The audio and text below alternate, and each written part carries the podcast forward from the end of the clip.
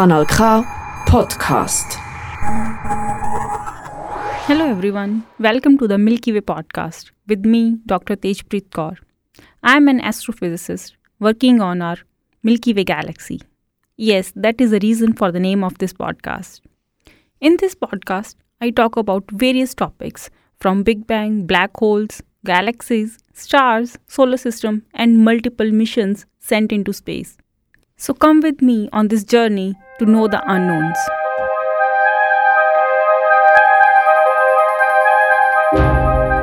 In the first episode of this podcast, we talked about our Milky Way galaxy. We talked about different components of our galaxy, what a galaxy is, and in the second episode, we talked about our solar system.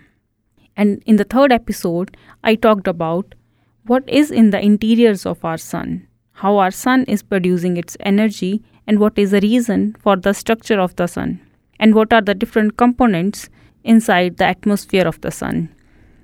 If you want to listen to the previous episodes, you can check out the sources at Kanal K website.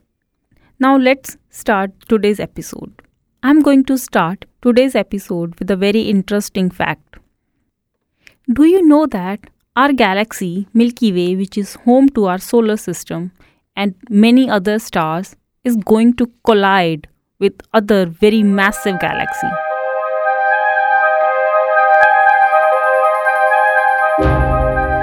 Yes, that is the future of our galaxy. Our galaxy will have a head on collision with the neighboring Andromeda galaxy and then they will form some another type of galaxy out of this collision. In this episode we will talk about this collision, when this is going to happen, is there any possibility that we can divert this collision and save our Milky Way galaxy and what is going to be the fate of our Milky Way galaxy. We will also talk about the Andromeda galaxy which is going to collide with our Milky Way galaxy. Das ist ein Podcast von Kanal K. Now you must be thinking where is this Andromeda galaxy? The Andromeda galaxy is our galaxy's closest neighbor. It is also the most distant object that we can see with our naked eyes. Yes, that's true. The Andromeda galaxy can be best observed in the month of November from the northern hemisphere. Because of its brightness and proximity to the Milky Way galaxy, the Andromeda galaxy can be observed with the naked eye even from the areas with moderate light pollution. Because this galaxy is so easily seen from Earth, people imagined that it's a nebula which is already present inside our Milky Way galaxy. So people imagined this galaxy to be some cloud which is a part of our Milky Way galaxy. The first mention of this galaxy can be found in a Persian astronomer's book. The name of the book is The Book of Fixed Stars. But it was not clear what this object is and whether it's a different galaxy or it's just part of our Milky Way galaxy. So, most of the people imagine that Milky Way is the only galaxy in the universe, or we can say Milky Way is the entire universe, and all other objects that we see in the sky are part of our galaxy. It was only until 1924. In 1924, Edwin Hubble confirmed that Andromeda is a separate galaxy. What he did was he observed some certain type of stars in the Andromeda galaxy those stars are known as Cepheid variable stars. He observed the luminosity of those stars. From the luminosity, you can identify the location of those stars. So he identified that this object, which is known as Andromeda, it's not a nebula, but it's a separate galaxy with its own structure and its own different components. And this galaxy is millions of light years away from the Milky Way galaxy. I would say this was a truly extraordinary time for the field of astronomy. After the discovery of the Andromeda galaxy, there was discovery of hundreds of different galaxies. Those galaxies were considered to be some nebulas or we can say some gas clouds to be part of our Milky Way galaxy. And those objects turned out to be different galaxies millions of light years away from the Milky Way galaxy. And those galaxies have different types of structures. Some galaxies are spiral, some galaxies are elliptical, some are old, some are young. So, so entire field of galaxy morphology opened up after this discovery. Different telescopes and observatories are continuously observing Andromeda galaxy. All these telescopes are observing Andromeda galaxy in different parts of the electromagnetic spectra. Some are observing in UV radiation, some are observing in X rays, visible, infrared, and so on. So now we have a detailed map of Andromeda galaxy. We know there are some dust clouds, neutron stars, stellar clusters. It's a very good opportunity to study our own galaxy in one way. Why is this so? I'll tell you now.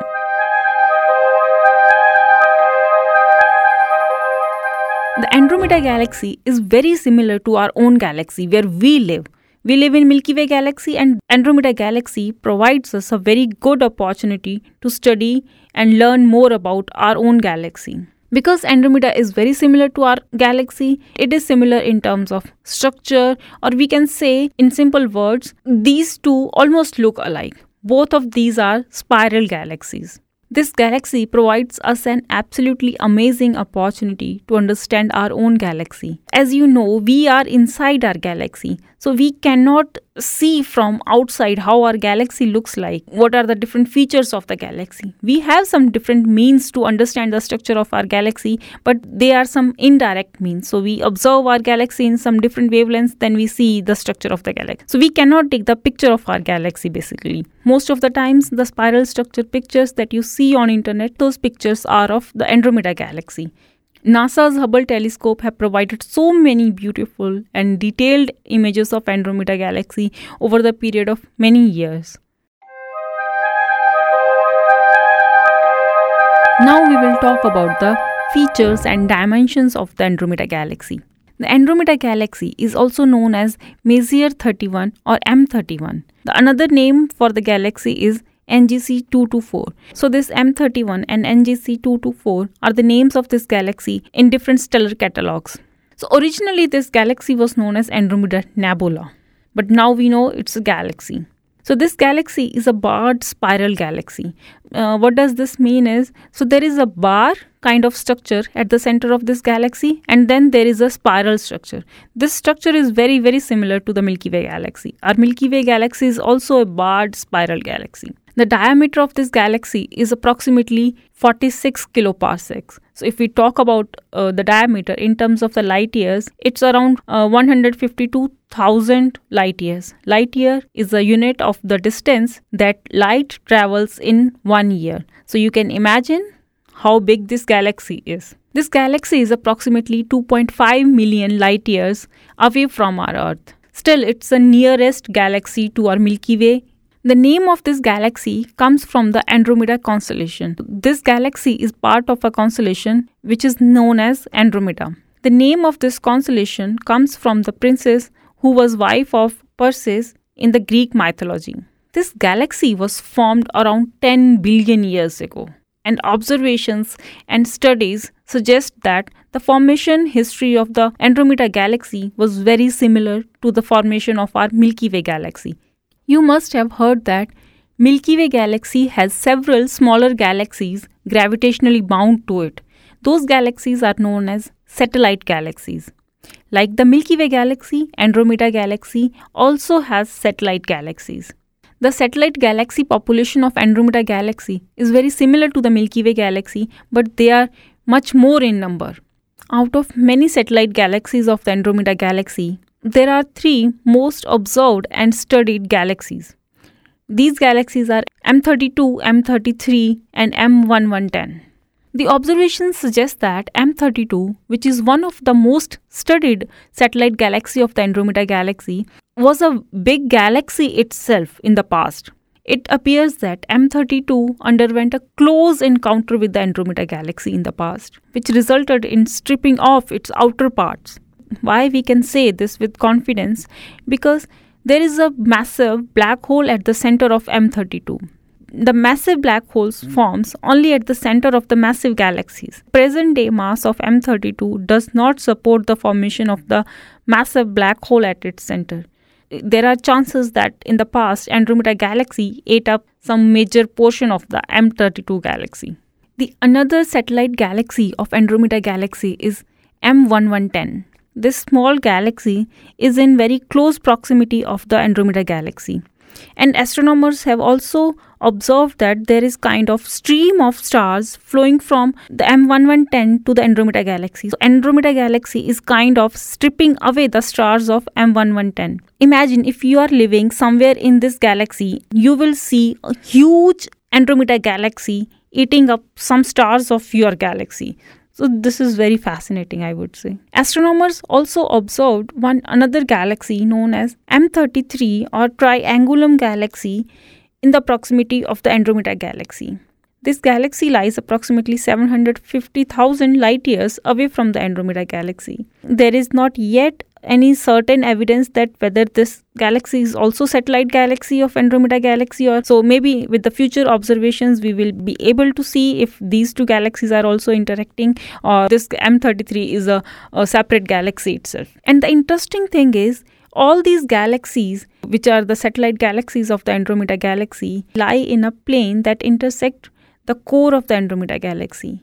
That means they are not randomly arranged as we would expect from the independent interactions of these galaxies with the Andromeda galaxy. So, this thing can indicate that there can be a common tidal origin for these satellite galaxies the Andromeda galaxy is more massive than our Milky Way galaxy. The mass measurements are definitely not very certain. We cannot pinpoint the mass of the Andromeda galaxy, but to some accuracy, we can estimate the mass of the Andromeda galaxy, and we can definitely say that Andromeda galaxy is much more massive than the Milky Way galaxy, and this margin can lie somewhere between 25% to 50%.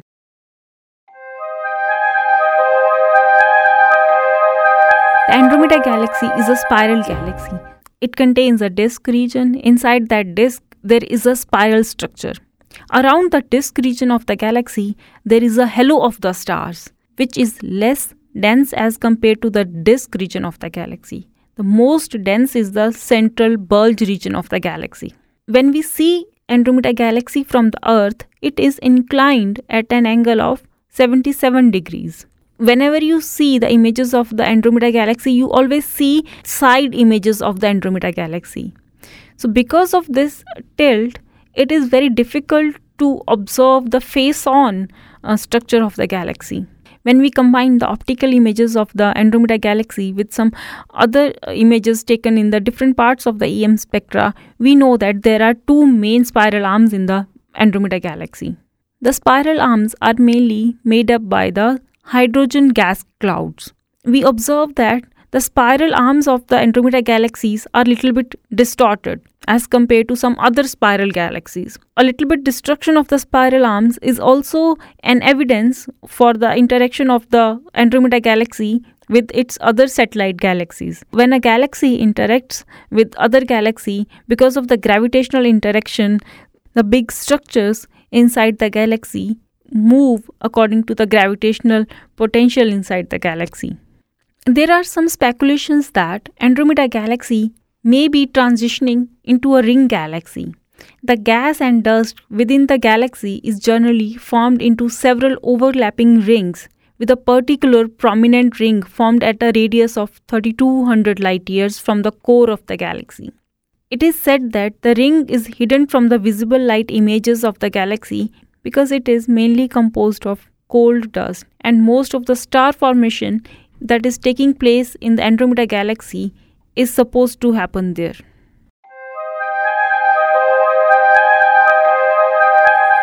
There was one very interesting detection from the Andromeda galaxy in the year 1999. This observation is related to the detection of one of the potential exoplanet candidate in the Andromeda galaxy. This conclusion of the presence of exoplanet was drawn from the microlensing event detected in the Andromeda galaxy. This exoplanet is supposed to have mass around 6.34 times the mass of the Jupiter. If this observation is uh, fully confirmed, it would be the first ever found extragalactic planet. People observed uh, using the X-ray Chandra telescope that there is a medium size black hole in the center of the galaxy. The black hole, which has been observed at the center of the Andromeda galaxy, is said to have mass of 100,000 solar masses. Now let's talk about the most fascinating part of the Andromeda galaxy, which is how it is going to collide with the Milky Way galaxy. So, the Milky Way galaxy and Andromeda galaxies are expected to collide in around 4 to 5 billion years. These will merge to potentially form a giant elliptical galaxy. But how do we know that Andromeda galaxy is going to collide with the Milky Way galaxy? So, when we observe any object in the space, we look at the wavelengths if that object is coming towards the observer, the wavelength is going to be blue shifted. And if it is going away from the observer, the wavelength is supposed to be red shifted. Just imagine you are standing on the roadside and there is a ambulance approaching you. As the ambulance is approaching you, you will realize that ambulance siren is louder as compared to when it is moving away from you. As the ambulance is moving away, the siren will become fainter, and as the ambulance will approach someone, the siren will become louder. In the similar way, if closer to the observer, it is blue shifted, and if it is moving away from the observer, it is red shifted. So we have to keep this in mind that everything is moving inside the space. So the Andromeda galaxy is approaching our Milky Way galaxy at the speed of 110 kilometers per second or we can say that 68 miles per second. Yes, that's huge. It has been measured approaching relative to sun at around 300 km per second. Sidewise velocity of the Andromeda galaxy is much smaller as compared to the approaching velocity of the Andromeda galaxy. So, definitely, it is going to collide with the Milky Way galaxy. When it is going to collide, it will take approximately 4 billion years.